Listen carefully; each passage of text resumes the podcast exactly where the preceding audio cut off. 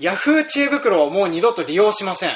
っていうところから始めたいと思うんですけど。先生だよ。あのですねまあ大変不愉快な思いをこの間ヤフー知恵袋にしまして。で、まあ、基本的に僕はあのヤフー知恵袋は質問が Google 検索でよく引っかかるのでそれを閲覧するだけにとどめようかなと思うんですけど。でたまにですね自分で質問しないと誰も他に質問されてる方がいないっていうふうなものがありますと、やむを得ず質問しないといけないんですけれども、えーとですねまあ、僕があの大体そのヤフー知恵袋の中で思うのはまずえーと、大体回答欄によく目立つのがまずあなたのやろうとしていることが全く質問文から読み取れません、えー、日本語を勉強し直したらいかがですかって書かれてたりすること結構あるんだよね。そうそう。そもそもどこで経営なされてるのでしょうか？状況がわからないと私としては何もコメントができませんっていう。じゃあこくんじゃねえよそうそうそうそう。っていうふうなのになるんですよね、ね、で、まあ、僕はそういうふうなのいっぱい見てたので嫌、だなここに書くのっていうふうに思ってたんで だってでもね他に知るような方法がなかったんだもんでね、えーとまあ、僕は何について質問したかというと僕はあのニンニクについて。でニンニクのですねちょっとあの、まあ、あの他府県の皆さん、まあ、はですねちょっとあのなんですかねちょっと我々が僕があの普及員さんから聞いてるやり方とは全然違うやり方をしている農家さんがブログとかで上げてたりするんですよね。でそういうようなやり方をしている人他にいますか？でもしそういうふうなやり方をしているとしたらどういった理由でこういったことをされているのですか？っていうふうなことニンニクの栽培ニンニクの栽培の、まあ、具体的に言うとあの収穫をした後で僕は収穫をした後でニンニクはあの乾燥をさせるんですけど、でそのニンニク乾燥させる際にですね僕はあの普及員さんの方からはなるべく日に当てない方がいいとか、でできればコンテナに詰めてすぐ日陰に移すようにっていう風な指示を、はい、指導を受けてるんですね、はい、でえーと、その他府県の農家さんはも人にもよるんですけども、えーと、とそのニンニクを一旦あの補助で天日干しを3日ぐらいする人がいるんですよね、でそういった人方がそういうふうなことをして大丈夫なのかとか例えばそのニンニクって火とかが当たると中の白い部分が色ついちゃったりするんですね。であと皮が破れやすくなったりもするんですだからあんまりデメリットしか目につかないんですけれどもどういうことなんですかっていうふうなことを聞いたらですね。まああのまあ自称あのベストアンサーを何回も取ってるでしょうの人からがえーと、僕はとりあえずその将来的にはニンニクを機械乾燥っていう機械に入れて乾燥させるマシンでなんとかしますっていうふうな話をしてるんですけども、まあ、ニンニクって一般的に軒先で乾燥させますよねっていう。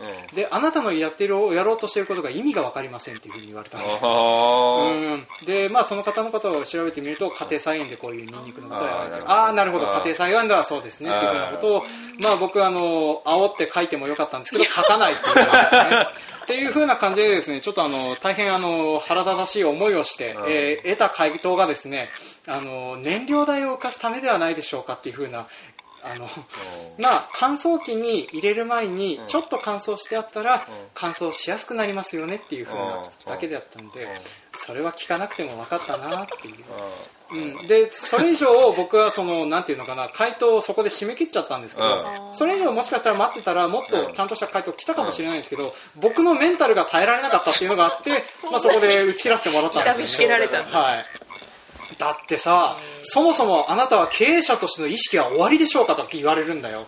なんでお前に言われなきゃいけないんだってことを思いながらやってたりしてたので大変だったね。大変だったね。でした、はい、そしてあのすいませんね。あの前説愚痴から始まると大体長くなるという傾向があるんですね。すいません。あの放置しておきまして。で、えーと、そのまま話を続けさせていただきたいと思います、はい、というわけで今回も参りましょう。せーの。バカ農業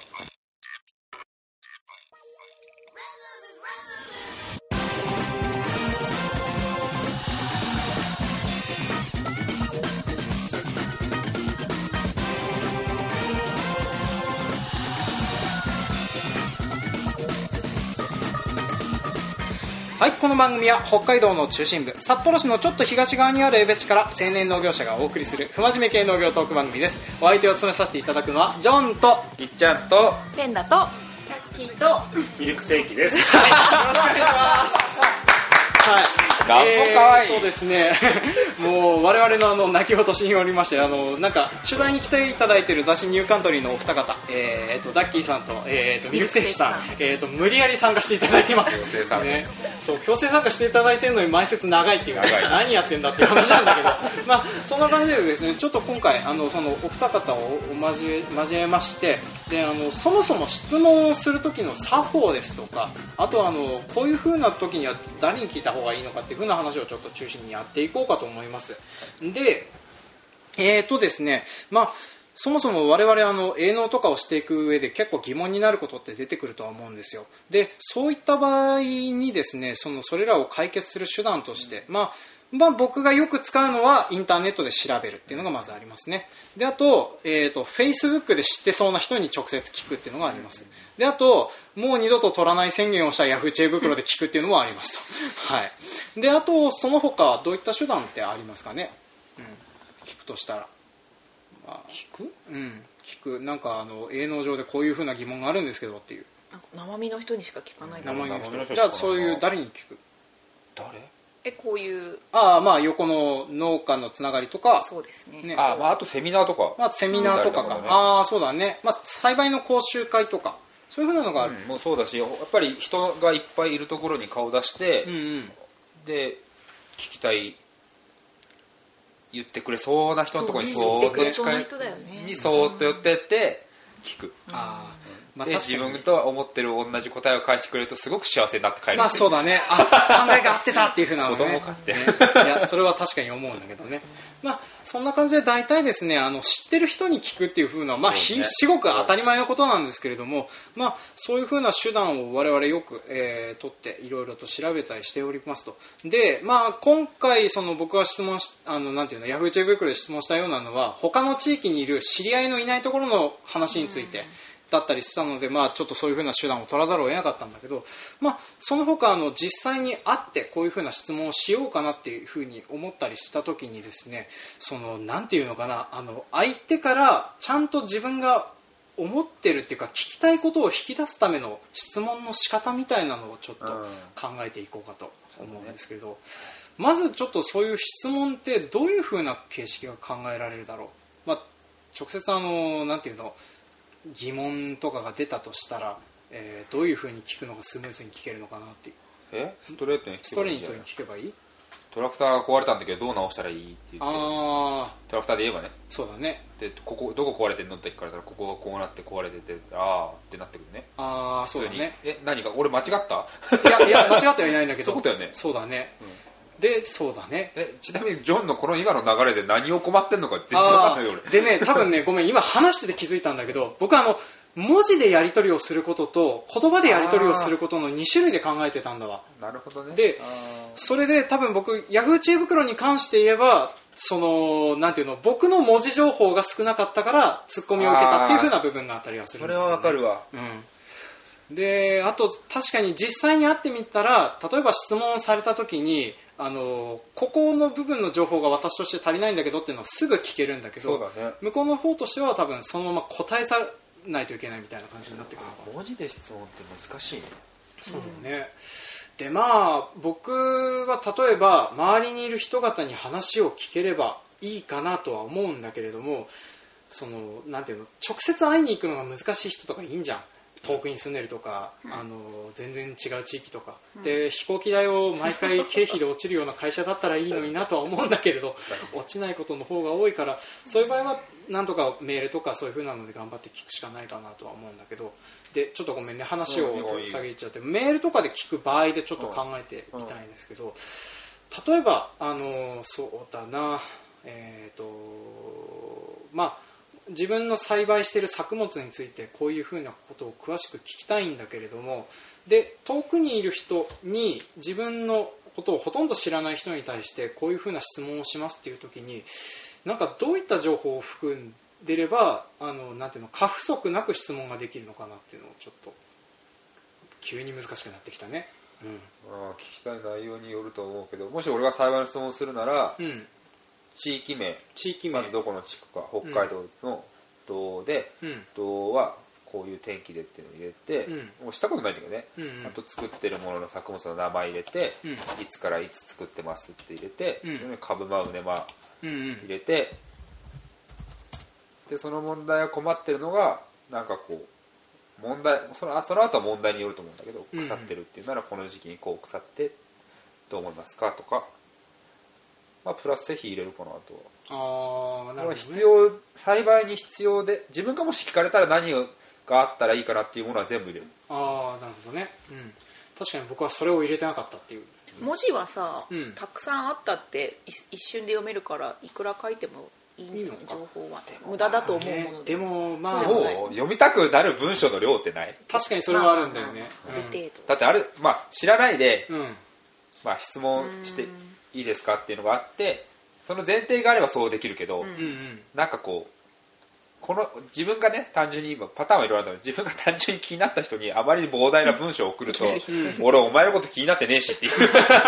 そうだね。なったら嫌だなっていうからまうん。ああ質問する前の質問を作るかもしれない。ああなるほど、うん。じゃああの例えばこういうふうなことで疑問に思って。ますそうそうそう。でであと付け足すとした質問文にプラスして何かあの不明な点とかあと付け足してた方がいい情報がありましたら、お気軽にお知らせくださいとかそういうふうな感じになるのかな。逆にお知らせくださいって質問してる立場としておかしいそうだね。変だよね、うん、だからね。相手のことをあ俺もでもやったことない。相手のことを調べて質問をしたことがない、今まあーで。予習しようって質問した後に予習しようって毎回思うんだけど、うんうん。毎回予習しないでいくっていうパターンが多い確かにそれはある気がするんだよね。俺はもう言うだけ言ったからあとはプロに。あとそうだね。ね。ぜひプロ。にっていう話を聞きたいんですけど。例えばなんか取材とかされますよね。ごめんなさいね。急に話を振りましてね、であのー今あのその役割的にはダッキーさんが例えばあの、えー、と取材をしたりとか、えー、と実際に文章を書いたりとかそういうふうなこともされるんですよね。そうですね、はい。あの私は編集なので編集。なのでまあ、取材先の探すところから始まって、まあ、依頼から始まって、えー、と当日の取材その後まとめるの、まあ、カメラマンはその写真の部分をお任せ、まあ、その事前にどういったカットが取れるかというような打ち合わせはしますが、はい、じゃあ最終的にあのこういうふうな形になるっていうふうなのをあらかじめイメージした状そこまではある程度の、まあ、イメージはつきますけれどもやっぱり行って発見することの方が多いのであー。まあ、今回の取材もそうですけど、まあ、先に大体の項目立てでやっぱり質問を考えた方が先方の方も答えやすいと思いますので大体質問項目は先にお送りしてますけれどもやはりその現場に行ってから生の声を聞いて臨機応変に聞いた方がすごくあそうだったのかということがかなり多いので。ああなるほど、だからそれによってイメージしてた取材原稿と実際できる原稿がまるで変わる時もあります。なるほど。じゃあやっぱりあのそうですね。今とりあえずあの話ちょっとそのまま変えちゃうけれどもえっ、とそうそう。なんか僕もあのえっ、とこの間あのきえっ、と黒ニンニクを作る機械を実際に動かしている会社さんに視察に行ったんですよ。で視察に行った際とかにもその僕も下調べをして大体こういうふうなことを聞きたいねっていうふうなのをまとめて行ってたりはしたんですけれどもそれであのなんか実際に見せてもらって確かに発見とか確かにあったんですけれどもなんかあの僕ああいうふうなのをやってみて思ったのがあのとっさに新しい質問が出てこないんですよね。なんていうのかなあのその場であのあの時あれ言えばよかったっていうふうなのを帰ってる道すがら思うことはあるんですけれどもなんかあのなんですかね例えばそのそこの場でできる限り多くの情報を引き出すようにするコツとかなんかあのこういうふうなことを心がけてるとっていうふうなことって何かあったりします？集団で行く時はやはりちょっと皆さんいるんで、うんうん。なかなか難しいと思うんですけど、まあままあ、取材の場合ですともう細かな？はもうこんなこと聞いたら恥ずかしいかなって思う自分の疑問をもう全部聞いてきます。あ全部聞いてうん。でもしも集団で行った場合っていうのは聞きたいことをなんていうのかな？もうじゃあここで終わりますっていう時にちょっと捕まえて個人的に質問する。とかああなしたらなんか自分の聞きたいことをいろいろ聞けると思います、まあ時間なければまた後で教えてくださいとか、えーなるほど。なるほどいやそうですね。僕もそれをすればよかったなあのなんか僕あのなんですかね。人の顔色を反射的に読んで反射的に反映しちゃう癖があるみたいでその時もなんかあのある程度その僕その向こうの会社さんの話の方と話をしててであの僕その例えばいくらぐらいの予算があっていくらぐらいのものを考えているのかっていう話をされた時に僕そこの答えを用意してなかったっていうのがあって、でそれでなんかあの相手方の方がなんか話してもっていう風な雰囲気を出したなっていう風なのを感じ取ったっていうか一方的に読み取ったおかげで僕そこからその聞こうと思ってた話でいくつか引き下げたものがあったりするんですよね。じゃあ例えばそういう風なのももう気にせずガシガシ言ってた方がもしかしたらもっと情報は出てきたのかなとは思うんですよね、そうですね。やっぱりあっちにしたらお客様になるかも人、うん。なるかもっていうのとその見分けてるところがあるのかもしれないですけど、でもメーカーとしたらやっぱり興味を持ってもらえることがやっぱり嬉しいんじゃないですかね。ね。ううんん、で、うん、だからどんどんそこは言っててよかったですか せね、はい。とは思うんですけど、はい、いやそうだと思います、はい、なんかあの僕ほらあのとりあえず質問に関してはあのなんていうのかな。なんかあの 一方的にあのなんかねあの反射的にその意図というか言ってきてる口調を脳内で再現するのが悪意がこもってるっていう風なイメージがあったのかもしれないなってちょっといのかお前は。あーだってねそれ言われちゃうけどね。でもヤフヤフー知恵袋に関してはあれ悪意の塊にしか見えないんだからあれはねそれ別物だよ、まあ、でも確かに言ってあってみると例えば口調がちょっと尖っていようが何しようがその人の雰囲気を見ればこういう喋り方をする人なんだとか分かるから確かにそれのことは確かにそこまで考えずにあの話をしてみても面白くない。それ以上に好奇心の方が勝るけどな。あそう？俺は。お別にその人がどう思ってようが関係ない。そこでその人から情報を引き出して自分がためになるのが一番重要だと思うから。う会えない可能性高いからさ、もうあとあとは気になっちゃうよねあまあそうだね。なんだなんでこういう顔するんだと思ったらそのそれについて食いついてくる。いやそれできない。ああなんか嫌なんだろうなって言ったら、うん。あそれそこそこどうして嫌なんだろうと思ってこう引っかきたくなるタイプ。ね。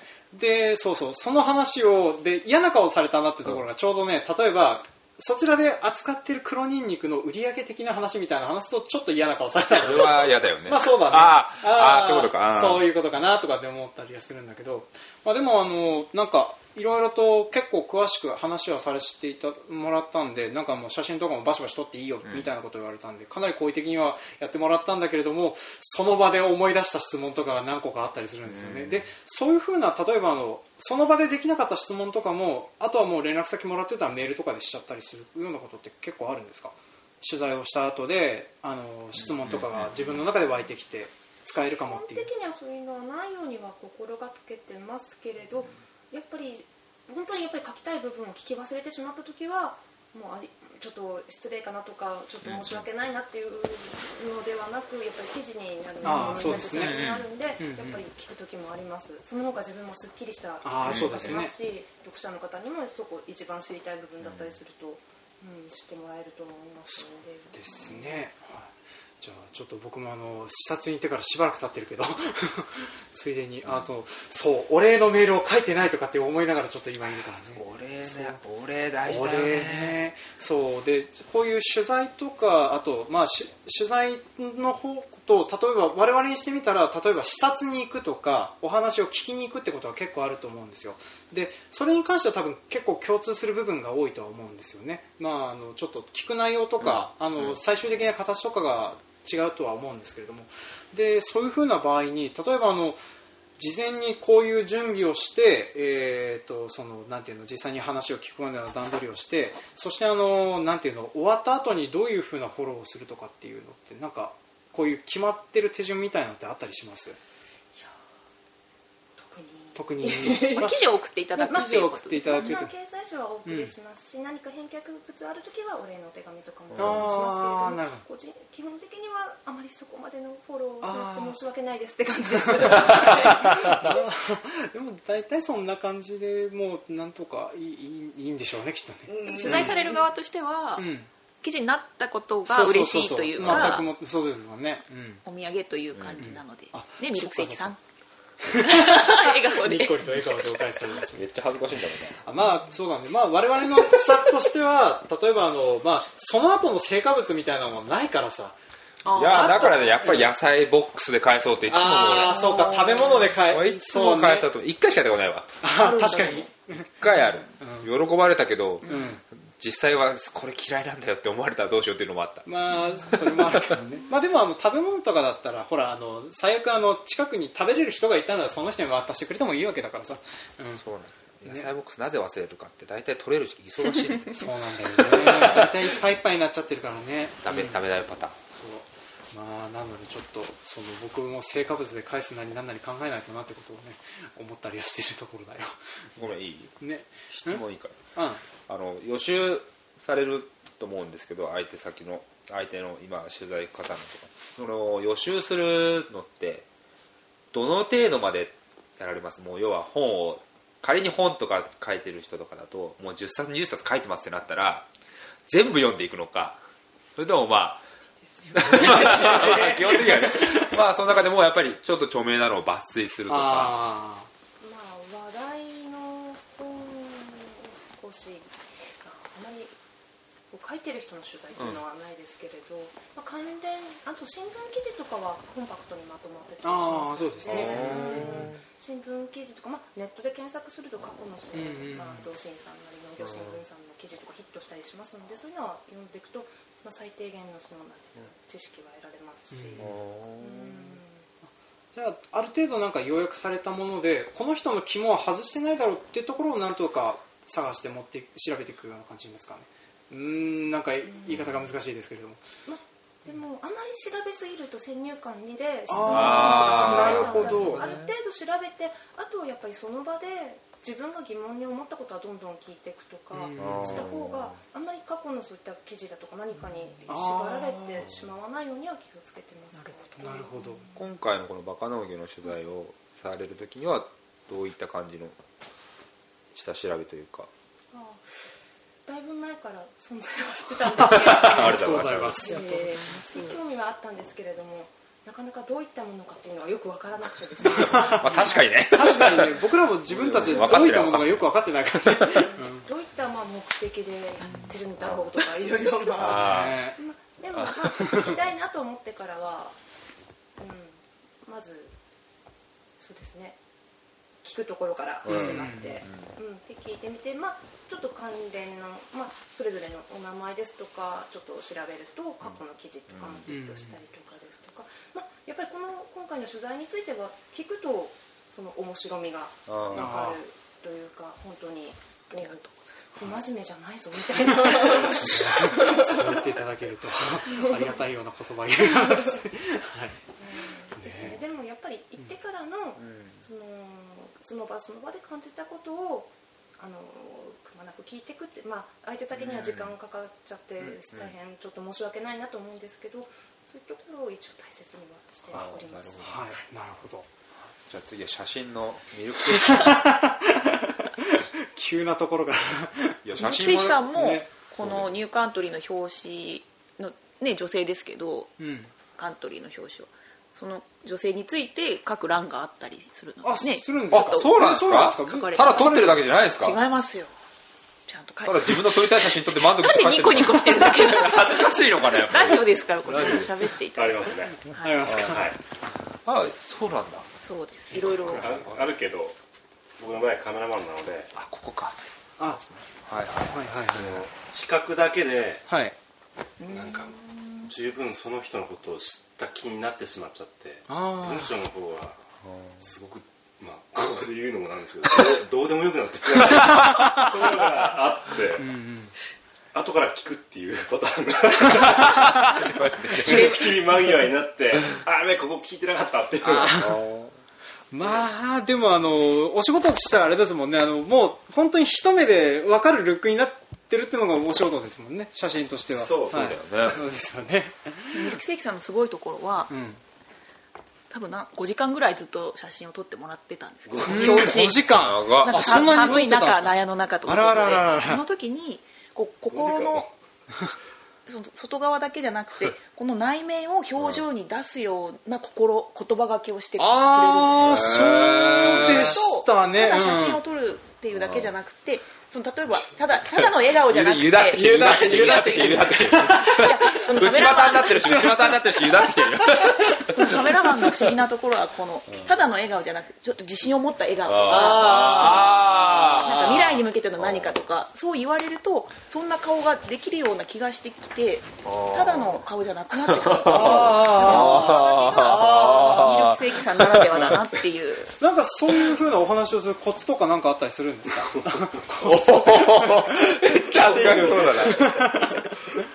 ないですよ。ねないですか？なんかあのこういう 若干乙女チックになってきたの気のせいかな。適当に。あまあじゃあその場でとにかくどんどん声をかけてってるとかあとなんかあのなんかこういうふうな感じなんだろうなってことを先読みしてなんかあのやってほしいこととかあらかじめ言ったりとか。そうですね。そうです。あの写真の画面を見てもらいながら糸を意図を、うん知ってもらってうん。うんっていう感じです。この表紙に関してはどういった意図を持って？今3月号今が3月号でですね。僕じゃないですあそうあそうそなんんですか？な人が。あそういろんな人が。あそうなんですか？普段は表紙をまあ取られてると思うんですけどどういったこう意図を持ってというかさっきまあペンダさんが言ったようなのは本当にあるのか？あ今のミルクセキさが僕は感じられないので まあそれは冗談としてもどうどういった意図を持ってなんか表紙を飾る上でどういった表情をしてもらう時がやっぱり一番嬉しいとか。ああそれは人によって違います。それ面白いな。人に。あの柴木さんの時は。ペペンダーさんの時は。はい。手手な。えっ、とペンダーさん。ペンダさん。ペンダーさん。走ってもいいんですよ。間違ってもいいです。編集聞くんで、はい、大丈夫ですペンダさんの時は外で撮りたかったんですけど本当は。歩上の上で撮りたかったんですけど天気があ悪すぎて暴風。すごいあ取りは取れないですねそれは取れない、それでもなんかなんだろうな。本人を目の前にして言ういやいいと思いますよ。いやいいっすいいっすよいいっすよ。全然本人ね気にしないんで、はい。本当ですか、はい。うん、やっぱり元気なお姉さんっていう。ああと清潔感。あー。あそれ分かる気がしますそうねですね。肌が綺麗なんはい、ですね、あのなんかいろんな農業女子の方からペンダさんはどうやって肌をキープしてるのかっていう風な話をいただくぐらいには肌綺麗です。ああそうですね、はい。綺麗ですパンパンに貼ってるだけじゃなかったけどまあ張りはね。シワもあるけどよかった。これに食いついてくれるからこのラジオやってけんだよね。ね。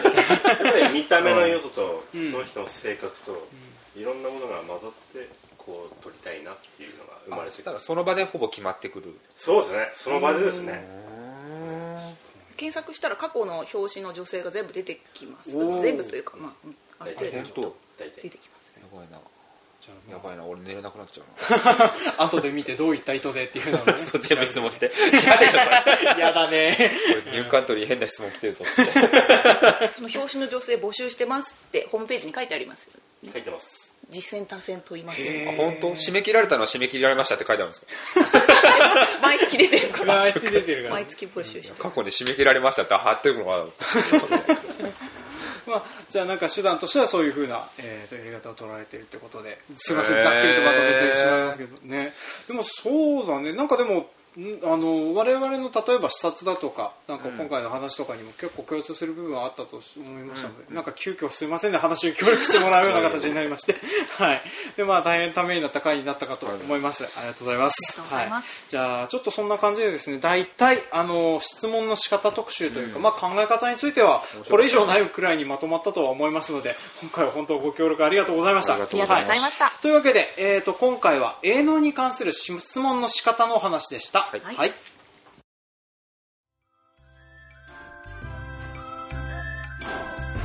はい。今回も聞いてくださいましてありがとうございました。ありがとうございました。はい。当番組では感想コメントを募集しております。メールアドレスバカ農業 .gmail.com までメールをいただくか Facebook ページブログツイッターなどでもコメントを募集しております、えー、それでですね告知がございます。まずえー、とですね近いやつというか待てよ。これ配信してる時にはもう終わってるかえーとねあそうだね。すいませんあのいや見ましたかでいいんじゃない？あ？見ましたかで見ましたかでいいのかな、うんじゃあ。じゃあ一応あの3月5日にですねあのシートウモロコシフォーラムというあじゃあそれか。えーと見ましたかやつを、はい、やってまあやってたそうですね。多分過去になってると思います、でそそちらの方の報告等ありましたらちょっとまたコメントの方でまた読ませていただきます。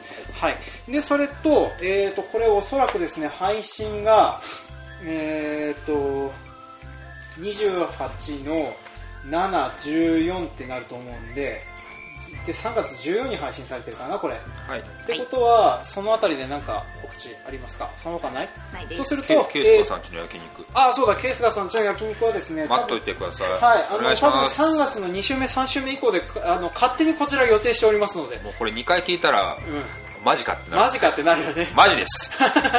はい、ぜひよろしくお願いします。はい。あのいろいろと材料とか全部我々持ちで構いませんので、はい。持ってますよ。はい、で、えー、とそんな話をしておきますのと。でそれとあと,、えー、とこちらの我々が、えー、と取材していただいた、えー、と特集のページがですね、えー、とニューカントリー、えー、4, 4月号、えー、と観光が23日。で全道の皆さんにお届けされる可能、えー、とお届け全道の皆さんの書店などに並ぶのがです。ね、あのこれはね噛んだっていうよりねしあの言葉を選んでて失敗したっていうのが正しいかな。最後にじゃあ言ってもらえばいいすいません。じゃあ告知お願いできますか。はい。はい。はい。急遽。えーニューカントリー4月号にはい。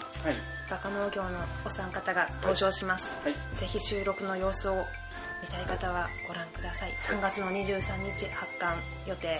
3月の25、6日には道内の農家の皆様にお届けされますのでよろしくお願いします、お願いします。はい、ちょうど多分あの我々のやつが全部配信された後であの、多分届くような形になってると思うのであこれかっていうふうなのをね思っていただければちょうどいいかなと思います、はい。であとはいユーストリームは。あ忘れてた。